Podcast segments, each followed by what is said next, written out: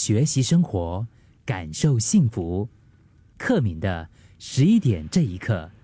我在中学的时候曾经参加过学校的美术课，那个时候不知道到底那 那个时候自己都干了什么。其实，当然，我们一大部分的时间哈，就是那个时候最主要的呃生活的重心都是上学嘛，就是每一个科目，呃，就是主要的那些文科啊、理科啊。除了这些科目之外呢，我觉得偶尔难得真的上到美术课，嗯，因为我哥是一个很喜欢画画的人，所以我其实从小我就觉得能够画画是很酷的一件事情。呃，有时候看着他用不同的一些颜料啊，或者是油画的那些，呃，或者是水彩或者是素描，就是在他专心画的时候，我都觉得那个样子真的是帅呆了。我自己在参加美术课的时候呢，有时候老师他会教我们说：“OK，好，这个星期的主题的这个媒材是什么？是素描啊，还是水彩，或者是拼贴啊，或者是水墨啊？可能比较稀有一点的。”还做过，比如说像是手工之类的，就是灯笼啊或者纸雕。那通常啊，就是美术老师简单的讲一下工具怎么用，那接着呢就会请大家自己想一个主题，之后就开始动工。然后可能过了一段时间，嗯，两三个礼拜之后呢，就会把你的这个功课给收回去，会用嗯那一种从来没有人参透过的一个标准打分数。发给你以后，然后就没有然后了。所以以前有很长的一段时间，我都会觉得说，艺术啊，或者是说关于美的一切，应该是很专业、很神秘的事情。像我这样半途而废，就是我也没有学下去哈，或者是说像我这样子的普通人。就比较可能没有资格，或者是没有能力去理解吧。一直到年纪慢慢就是在长大之后，嗯，可能嗯也学到了一些东西，再搭配上自己这些年的体验跟练习吧，我才知道，其实美这个东西啊，它可以是很日常的感受。比如说一朵花，每一天或者是每隔两天，在家门口绽放的那一朵花，又或者是几片叶子，又或者是一朵云，一片山明水秀，一首歌也好，一幅画也好，一阵香气，一缕阳光，一件家具，一个橱，一张床，一部电影。一件衣服，或者是一顿美食，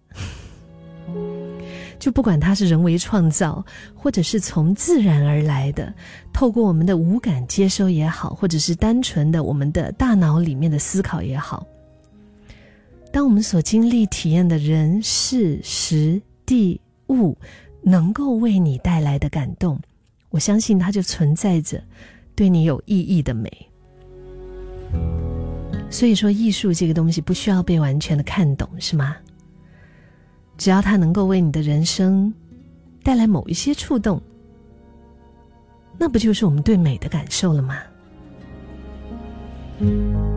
而如果我们想要更进一步的培养自己的品味，那可能除了要记下、偶尔停下来细细感受之外，更需要的是在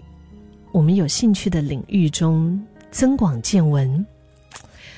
就比如说植物吧，可能在别人眼中就是哎呀，就是一堆没有什么分别的，就是绿绿的草啊。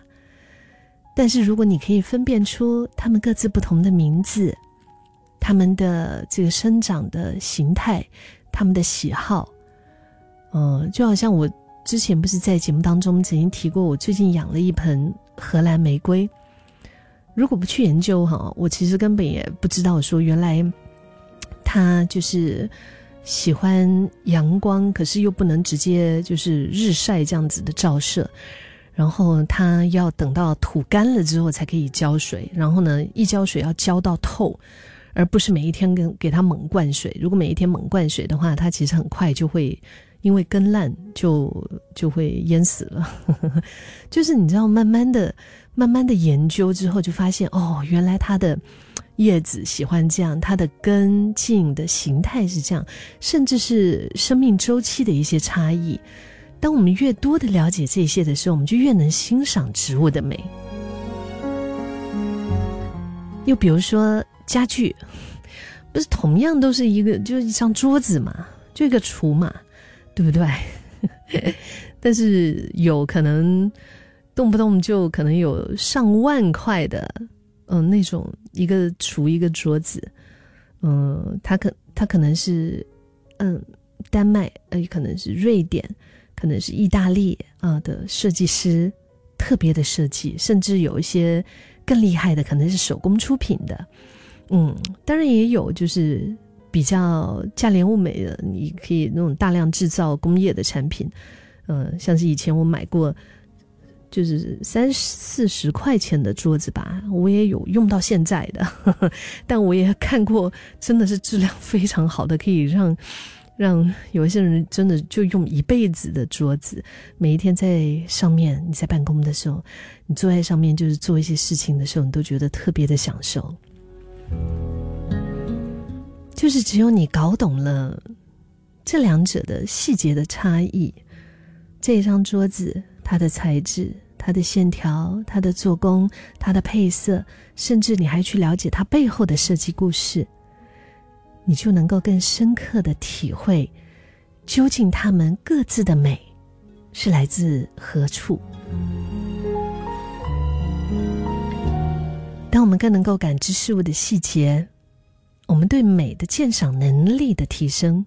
品味跟着提升，能够从艺术啊文化中找到乐趣的机会，自然大大的就提高了。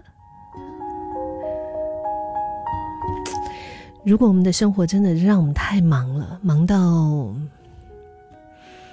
我们都忘记发现身边的美了，试着练习一下，重新找回对美的感觉吧。有空的话，可以出门听一听，走一走，看一看那自然是最好的。但如果没有空，也允许自己拥有一个小小的空档，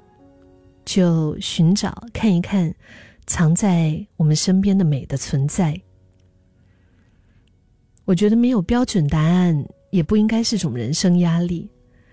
只要我们可以在这种经验当中有所思考、有所感受，那你就是已经寻回了美的感觉。